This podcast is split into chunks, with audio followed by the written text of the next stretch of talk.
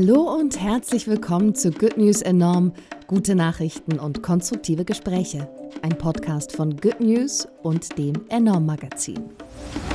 Heute geht es um das bedingungslose Grundeinkommen. Aber erst einmal der gute Nachrichtenüberblick. Ende Januar 2021 hat das Reddit-Forum Wall Street Bets durch den massiven Kauf von GameStop-Aktien dem Kurs der schwächelnden Aktie einen Höhenflug beschert. Einen Teil des Gewinns hat die Reddit-Community nun dafür genutzt, um 3500 Patenschaften für Berggorillas zu übernehmen. Das afghanische Schulministerium hatte kürzlich ein öffentliches Singverbot für Mädchen ab zwölf Jahren ausgesprochen. Nach zahlreichen Singprotesten unter dem Hashtag I am my song hat die Regierung das Verbot nun zurückgezogen. Willkommen in der Zukunft. Die Facebook Labs haben ein Armband entwickelt, das motorische Gehirnsignale übersetzen kann. Mit Hilfe von Augmented Reality Brillen könnte das Armband künftig Computer steuern, allein durch die Kraft der Gedanken. US-ForscherInnen aus Golden arbeiten an einem umweltfreundlichen Kraftstoff für den Flugverkehr. Aus Lebensmittelabfällen gewinnen sie ein leistungsfähiges Biokerosin, das klimaneutrales Fliegen ermöglichen soll. Im Gegensatz zu anderen Biokraftstoffen wird hierbei kein Palmöl verwendet. 155 Jahre nach dem Ende der Sklaverei in den USA zahlt Evanston bei Chicago als erste Stadt Reparationen an schwarze Bürgerinnen, deren Vorfahrinnen zwischen 1919 und 1969 in der Stadt gelebt haben. Insgesamt 10 Millionen US-Dollar sollen in den nächsten zehn Jahren ausgezahlt werden. Das bedingungslose Grundeinkommen. Die Idee ist älter, als man vielleicht annimmt. Die erste Idee oder die dokumentierte Idee geht auf Thomas Morus zurück aus dem 16. Jahrhundert, der in seinem Roman Utopia ein Grundeinkommen vorgeschlagen hat gegen Diebstahl, dass man Diebstahl nicht bestrafen soll, sondern einfach den Menschen ein Grundeinkommen dafür liefert. Die Frage ist aber, wie steht es um das Grundeinkommen jetzt? Vor allem jetzt zu Corona-Zeiten hat die Diskussion wieder Fahrt aufgenommen. Und da möchte ich dich direkt fragen, Morgan, ja, wie sieht's aus jetzt? Wo stehen wir heute? Hey Bianca, ich arbeite gerade an einem Artikel über bedingungsloses Grundeinkommen auf regionaler Ebene für die nächste Ausgabe vom Enorm Magazin. Und an der Stelle ähm, will ich noch mal kurz darauf aufmerksam machen, dass wir, um dieses Magazin zu finanzieren, gerade eine Crowdfunding-Kampagne am Laufen haben. Die läuft noch bis zum 12. April und wir freuen uns ganz doll über Unterstützung. Ich finde es richtig cool, dass du ähm, mit einer historischen Geschichte über das bedingungslose Grundeinkommen gestartet hast, weil ich glaube, voll vielen Leuten nicht bewusst ist, dass das halt eine sehr alte Utopie ist die so gesehen in jeder Epoche immer wieder diskutiert worden ist und jetzt gerade eben durch die Corona-Krise weltweit einen unglaublichen Ansturm erlebt. Also es ist wirklich unglaublich, als ich angefangen habe, über das Thema zu schreiben vor etwa zwei Jahren. Da war das halt, da konntest du das an einer Hand abzählen, was du halt im Jahr an Meldungen bekommen hast über Unternehmen oder Nationen oder Städte, die ähm, versucht haben, einen Modellversuch umzusetzen, der das bedingungslose Grundeinkommen oder eine andere Art des Grundeinkommens testet. Und jetzt, seit die Corona-Krise ist, kann ich da überhaupt nicht mehr, also ich komme da gar nicht mehr mit. Das ist unglaublich. Also gestern, als ich äh, nochmal so drüber nachgedacht habe, über welche Versuche spreche ich, dachte ich, ich habe eigentlich den Überblick. Und heute Morgen habe ich dann gleich die nächste Meldung bekommen, dass die Stadt Oakland in den USA, in Kalifornien, auch ein Grundeinkommen testet. Und es geht jeden Tag so weiter. Und das liegt natürlich einfach daran, dass wir eine weltweite ökonomische Krise haben und sehr viele Menschen einfach angefangen haben nachzudenken, hm, vielleicht ist unser Konzept von Grundsicherung nicht so geil. Also auch in Ländern wie Deutschland, ich meine, wir haben einen sehr starken Sozialstaat, aber auch hier wurde das bedingungslose Grundeinkommen sehr stark diskutiert, wirklich seit Tag 1 eigentlich. Seit klar wurde, sehr viele Menschen müssen in die Kurzarbeit, sehr viele Menschen verlieren ihre Jobs, sehr viele Menschen haben überhaupt keine Chance, ihre Jobs wahrzunehmen. Also nehmen wir jetzt mal zum Beispiel BühnentechnikerInnen, viele KünstlerInnen, also ganz viele Gruppen sind ja nicht mehr in der Lage zu arbeiten. Aber wir haben ja eigentlich in Deutschland das Recht auf Arbeit und wir haben auch das Recht auf Menschenwürde.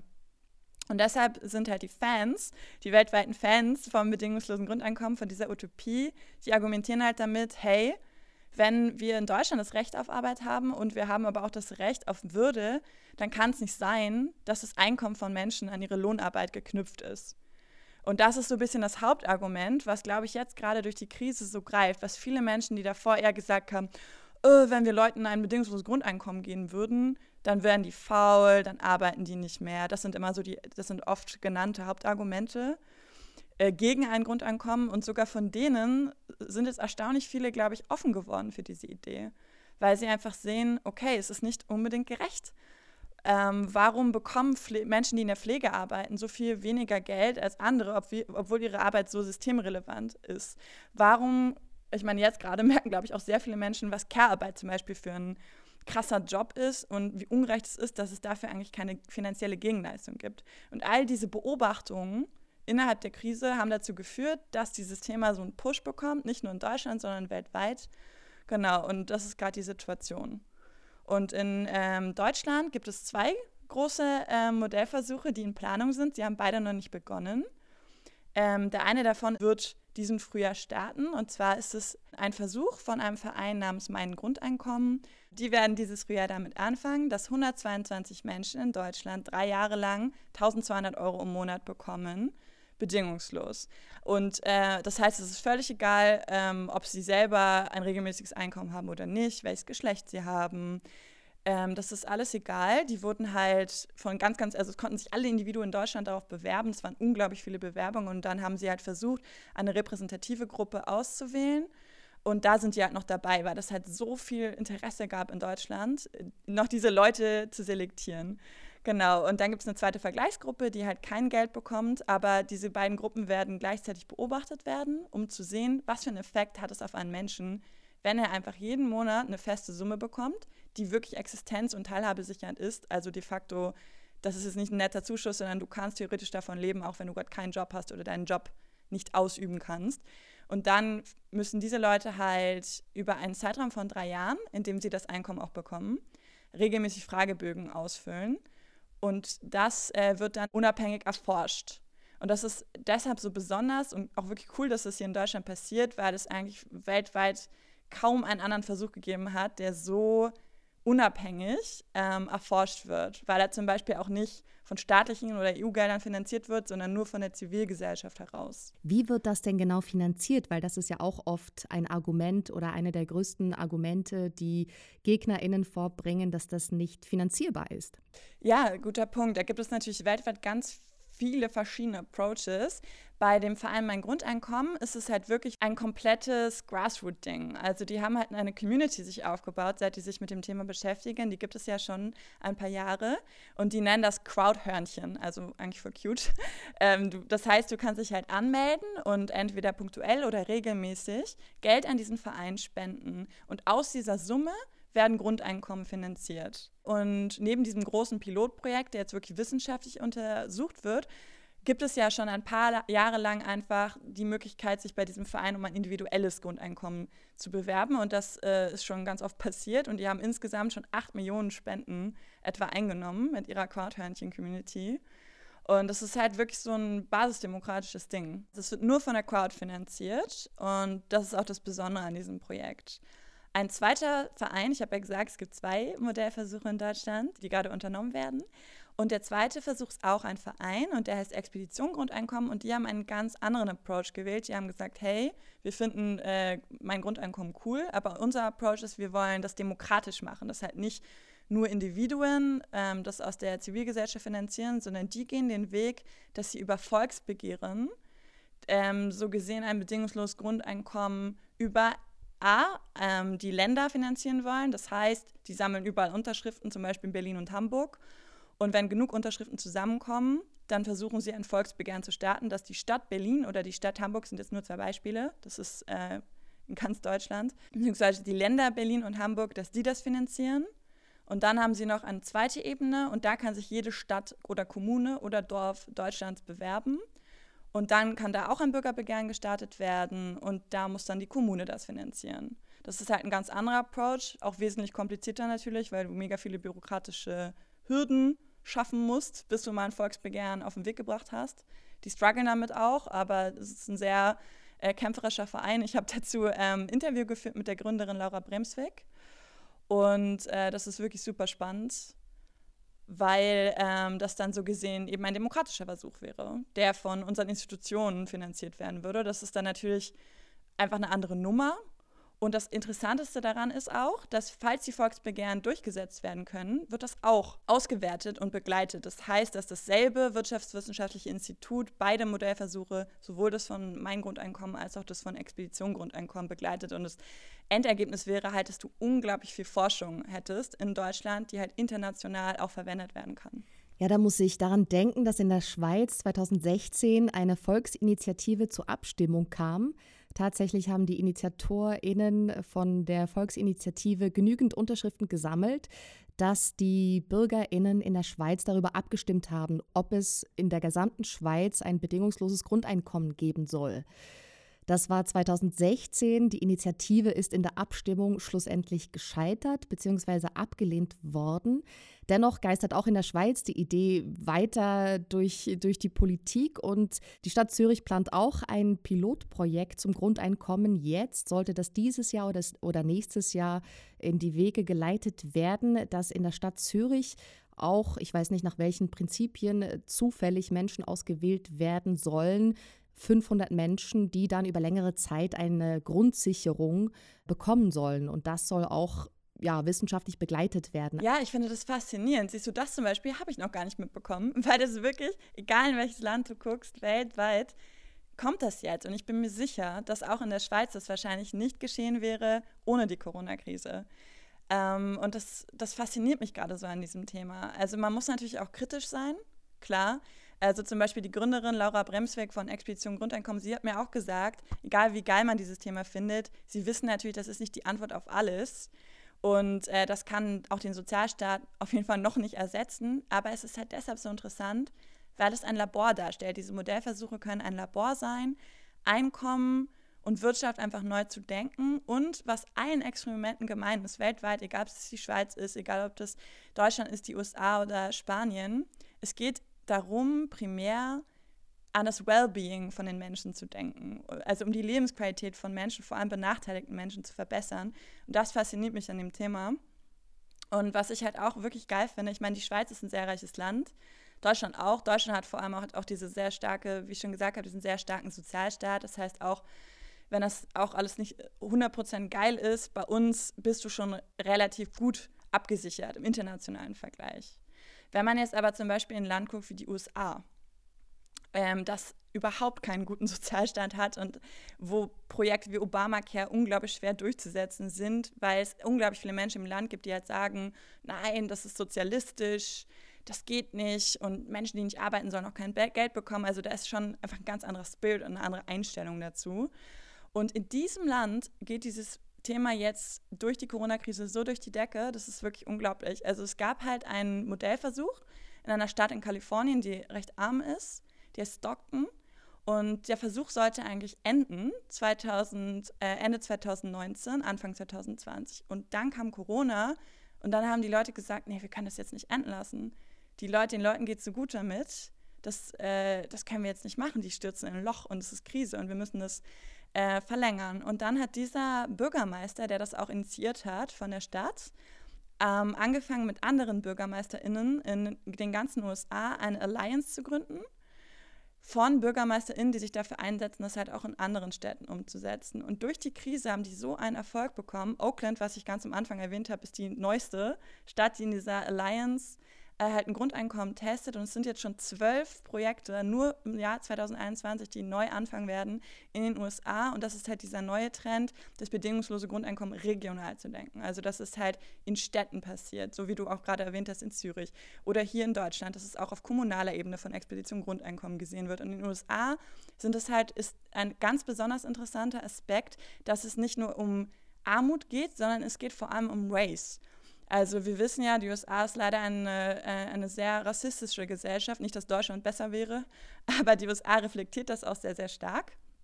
Und ähm, die Städte, die jetzt bei diesem Experiment mitmachen und das bedingungslose Grundeinkommen, es ist nicht immer bedingungslos, muss man dazu sagen, es ist teilweise auch an Konditionen ge äh, gebunden, aber die auf jeden Fall das Grundeinkommen testen. Ähm, das sind zum Beispiel Kommunen wie Oakland oder Compton, das sind Kommunen, die extrem ethisch divers sind und wo sehr viele People of Color leben. Also Compton ist zum Beispiel sehr Latino geprägt Und ähm, Oakland ist, hat eine unglaublich äh, große schwarze Community.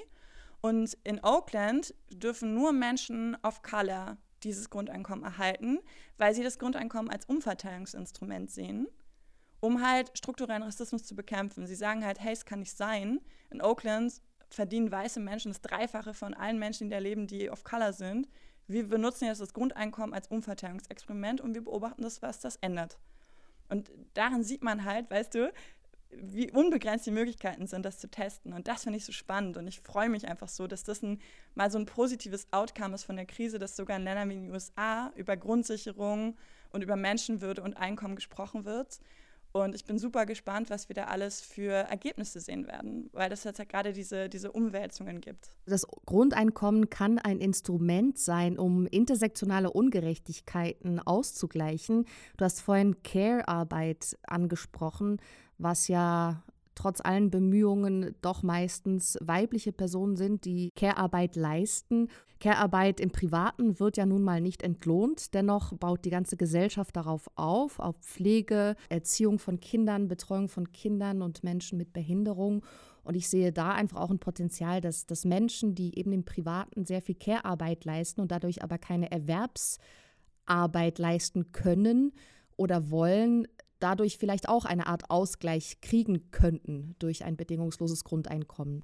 Ja, du sprichst einen super wichtigen Punkt an. Ich kann es gar nicht fassen, weil ich dazu noch nichts gesagt habe. Das liegt einfach an dieser unglaublichen Bandbreite dieses Themas. Ähm, tatsächlich hat äh, das Thema Grundeinkommen eine unglaublich große feministische Tradition. Und du siehst auch jetzt gerade in den aktuellen ähm, Projekten, wie diese Dimension immer mitgedacht wird. Also zum Beispiel habe ich ja gerade die USA erwähnt. Schon letzten September ähm, gab es da in San Francisco, also in der Bay Area, auch eine Stadt, in der es eine große soziale Ungleichheit gibt, leider. Äh, da gab es da ein Projekt von einem Grundeinkommen, das läuft auch noch. Und das wird nur an schwangere Frauen of Color ausgezahlt. Also vor allem, das ist in San Francisco, sind es halt vor allem Black, Latin und Pacific Islander Frauen. Und äh, genau, also du musst so gesehen auf Color sein und du musst schwanger sein. Und dir wird dieses Grundeinkommen für die Dauer deiner Schwangerschaft und die ersten sechs Monate, wenn dein Baby geboren ist, ausgezahlt. Und das ist natürlich auch aus, diesem ganz, aus dieser Beobachtung entstanden, dass es Frauen ohne Grundsicherung in den USA einfach so hart haben, vor allem wenn sie auch, weil du die Intersektionalität angesprochen hast, wenn sie auf Color sind. Und das war auch das Bedürfnis so, hey, äh, lasst uns dieses Instrument doch mal nutzen, um vor allem spezifisch Frauen, vor allem Frauen, die schwanger sind, also noch more vulnerable sind als sonst, ähm, lasst uns denen das Geld geben, lasst uns die unterstützen und gucken, ob das vielleicht ihre Lebensbedingungen und die Bedingungen ihres Babys verbessert. Und auch in Deutschland, hier bei Expedition Grundeinkommen, als ich mit Frau Bremsweg gesprochen habe über ihr Projekt, sie hat auch auf jeden Fall einen feministischen Approach und hat mir super interessante Sachen gesagt. Und zwar erhofft sie sich davon, dass wenn ähm, so gesehen Frauen ein, ein Grundeinkommen erhalten, ein bedingungsloses, dass wir dann auch viel mehr Frauen sehen werden, die gründen, ihre eigene Erfolgsstory machen können, ihre eigene, ihr eigenes Unternehmen aufbauen können. Und dann habe ich gefragt, warum? Erklär mir das. Und dann meinte sie, naja, es gibt einfach sehr viele Studien, die belegen, dass Frauen viel mehr Schwierigkeiten haben, an Startkapital zu kommen. Äh, meine liebe Kollegin Astrid Ehrenhauser von der Norm hat darüber auch einen Artikel geschrieben. Und das stimmt. Also es gibt Statistiken, die belegen, dass das so ist. Einfach weil wir Menschen dazu neigen, Menschen, die uns ähnlich sind, Geld zu geben. Und da die meisten Geldgeber Männer sind, auch in Deutschland, äh, neigen sie eher dazu, andere Männer zu fördern. Und Frauen haben viel größere Schwierigkeiten, unter anderem übrigens auch, weil sie halt so viel mit Care-Arbeit zu tun haben, an Startkapital zu kommen. Und Laura Bremsnecks Hoffnung ist auch, hey, wenn vielleicht, wenn wir diesen Frauen auch ein bedingungsloses Grundeinkommen geben, vielleicht empowern wir sie damit halt auch. Und das finde ich super spannend. Ich finde es auch super spannend. Man könnte jetzt aber anmerken, dass wir in Deutschland, du hast es angesprochen, einen starken Sozialstaat haben und hier ja auch im Vergleich zu vielen anderen Ländern der Welt etwas haben, ein Elterngeld. Und im Zuge dessen habe ich gelesen, dass in Deutschland man es so gestalten könnte, dass eben Eltern Geld und Kindergeld wegfallen würde, aber eben durch ein Grundeinkommen äh, diese Gelder wieder ausbezahlt würden. Und das wiederum würde dazu führen, dass viel weniger Bürokratie veranstaltet werden müsste. Jetzt kommen wir natürlich zu einer sehr komplexen, zu einem sehr komplexen Aspekt, nämlich eben wieder den Finanzierungsmodellen. Darüber könnten wir allein zwei Stunden sprechen. Was du gerade ansprichst, ist das sogenannte emanzipatorische Grundeinkommen. Das ist ein Modell, das zum Beispiel auch von der Partei Die Linke vertreten wird in Deutschland. Also nicht die ganze Partei, aber ein großer Teil der Partei äh, setzt sich dafür ein, dass für ein emanzipatorisches Grundeinkommen und das ist halt dadurch definiert, dass es A, nicht nur für deutsche StaatsbürgerInnen gilt, sondern für alle Menschen mit Hauptwohnsitz in Deutschland. Ähm, und B ähm, ist, was du gerade angesprochen hast, soll es auch dadurch finanzierbar sein, dass ähm, Kindergeld und Kinderfreibeträge abgeschafft werden würden. Und ähm, das klingt natürlich erstmal ganz gut, äh, aber die KritikerInnen von diesem, von diesem Approach sagen, dass diese Kosten, die das verursachen würde, schon ziemlich, ziemlich hoch wären. Das äh, stimmt natürlich auch. Es ist aber trotzdem ein interessanter, interessanter Ansatz. Und ähm, ich finde auch auf jeden Fall würdig, die, dieser Ansatz ist würdig, dass man ihn diskutiert. Ich bin aber auch noch etwas skeptisch, ich persönlich, wie man das finanzieren soll. Du hast jetzt angesprochen, dass die Linke, die Partei Die Linke oder Teile der Linken dieses Grundeinkommen, diese emanzipatorische Grundeinkommen ähm, in ganz Deutschland für alle hier wohnhaften Menschen einführen wollen würde. Da gibt es ja dieses große Gegenargument oder die Befürchtung vieler Menschen, dass das die Einwanderung enorm ankurbeln würde, was wiederum dafür sprechen würde, dass solche Ideen vielleicht auch EU-weit gedacht werden sollten oder könnten. Richtig, also auch die Linke setzt sich, also vor allem Katja Kipping ist da eine große äh, Fürsprecherin, sie setzt sich deshalb auch dafür ein, dass man das eben europäisch denken muss, weil das stimmt natürlich. Also stellt man sich mal vor, dass ein, also ich meine, ein echtes bedingungsloses Grundeinkommen würde natürlich auch bedeuten, dass es nicht an Staatsbürgerschaft gekoppelt ist, weil sonst wäre es ja eine Bedingung. Und das ist halt diese ultimative Utopie. Und wenn du das Grundeinkommen wirklich so utopisch denkst, dass es halt wirklich scheißegal ist, wer du bist, wo du herkommst, was deine Hautfarbe ist, was dein Geschlecht ist und eben auch, was in deinem Pass steht, das ist natürlich eine wunderschöne Utopie, aber würde natürlich reale Probleme mit sich bringen. Das kann man leider nicht leugnen. Und deshalb äh, setzen sich die Verfechterinnen dieses sehr utopischen Grundeinkommens dafür ein, das europaweit und im letzten Schritt natürlich global zu denken. Da gibt es auch Netzwerke für, also das auf europäischer Ebene heißt Unconditional Basic Income Europe, UBIE, und dann gibt es das globale Netzwerk Basic Income Earth Network ähm, B-I-E-N. Das ist eigentlich ganz süß, weil das sprichst du bien, wie das Wort für gut. Und ähm, oder bien, aber es ist auf jeden Fall, ähm, es gibt diese Initiativen, die das halt global denken, die auch beobachten und vergleichen, wie verschiedene Modellversuche global funktionieren. Aber noch ist das natürlich, es ist eine wachsende Bewegung, aber es ist noch eine Utopie es gibt noch keinen äh, Staat oder es gibt noch keinen Modellversuch meines Wissens, der wirklich komplett ohne eine regionale oder nationale Beschränkung funktioniert.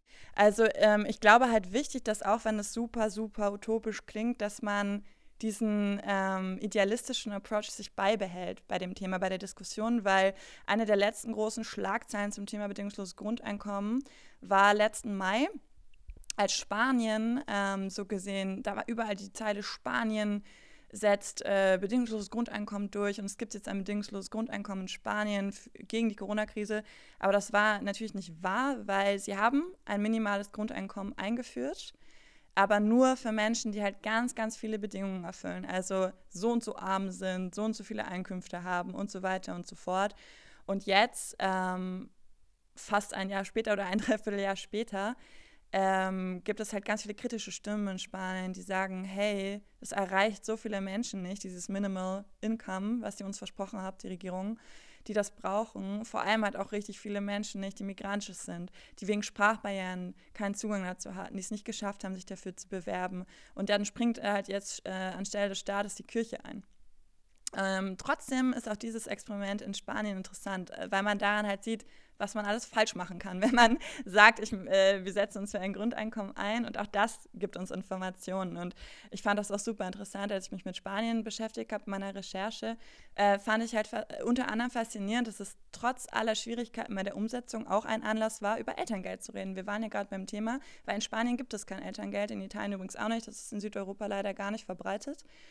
Und ähm, als sie beschlossen haben, ein minimales Grundeinkommen auszuzahlen in die Bevölkerung, haben sie auch gesagt, und wenn du Kinder hast und du bewirbst dich drauf, kriegst du zusätzlich Elterngeld. Und auch wenn die linken Stimmen in Spanien sehr kritisch sind, sagen viele, hey, das ist auch mega cool, weil auch wenn die Pandemie vorbei ist, haben wir jetzt einfach einen Nährboden, um über solche Dinge wie Elterngeld generell mal zu reden, dass es vielleicht mal ganz klug wäre, das generell umzusetzen, egal ob wir in der Pandemie sind oder nicht. Und da siehst du halt auch wieder dieses gesellschaftliche Entwicklungspotenzial, was das Thema Grundeinkommen mit sich bringt. Und sowas macht mir Mut, auch wenn es nicht so optimal läuft wie in Spanien. Und deshalb plädiere ich dafür, dass man halt wirklich die idealistische Brille nicht ganz absetzt. Sie kann auch helfen, ähm, das Grundeinkommen einfach gerecht und realistisch zugleich zu denken. Du hast ganz am Anfang gesagt, das ist vielleicht jetzt nicht die Lösung für alle unsere Probleme, aber es ist auf jeden Fall eine Dis Diskussion wert und auch Versuche wert, um zu gucken, okay, wie wollen wir leben? Es gibt äh, Studien, die davon ausgehen, dass, äh, also eine Studie von der OECD aus dem Jahr 2019, dass aufgrund der Automatisierung und Digitalisierung 18 Prozent der Arbeitsplätze wegfallen werden. Was passiert mit uns in der Zukunft? Wie werden wir arbeiten? Wie werden wir unseren Lebensunterhalt verdienen oder eben nicht verdienen, sondern zugesichert bekommen? Ich denke, die Diskussion ist es, ist es ja immer wert. Also jetzt auch in Deutschland äh, gab es, glaube ich, letztes Jahr war die Entscheidung, dass Hartz IV als Menschen unwürdig gilt und nicht existenzsichernd gilt. Ich denke, es ist höchste Zeit, darüber nachzudenken, was man machen könnte. Der Weg dahin ist wahrscheinlich nicht ganz einfach, aber Fakt ist, dass sich die Hälfte der Bevölkerung in Deutschland ein bedingungsloses Grundeinkommen wünscht oder aber zumindest vorstellen kann, laut einer Studie vom DIW. Good News enorm. Die besten guten Nachrichten der Woche wurde euch präsentiert von der Good Family. Noch mehr gute Nachrichten und konstruktive Hintergrundberichte findet ihr auf goodnews.eu, in der Good News App und auf enorm-magazin.de.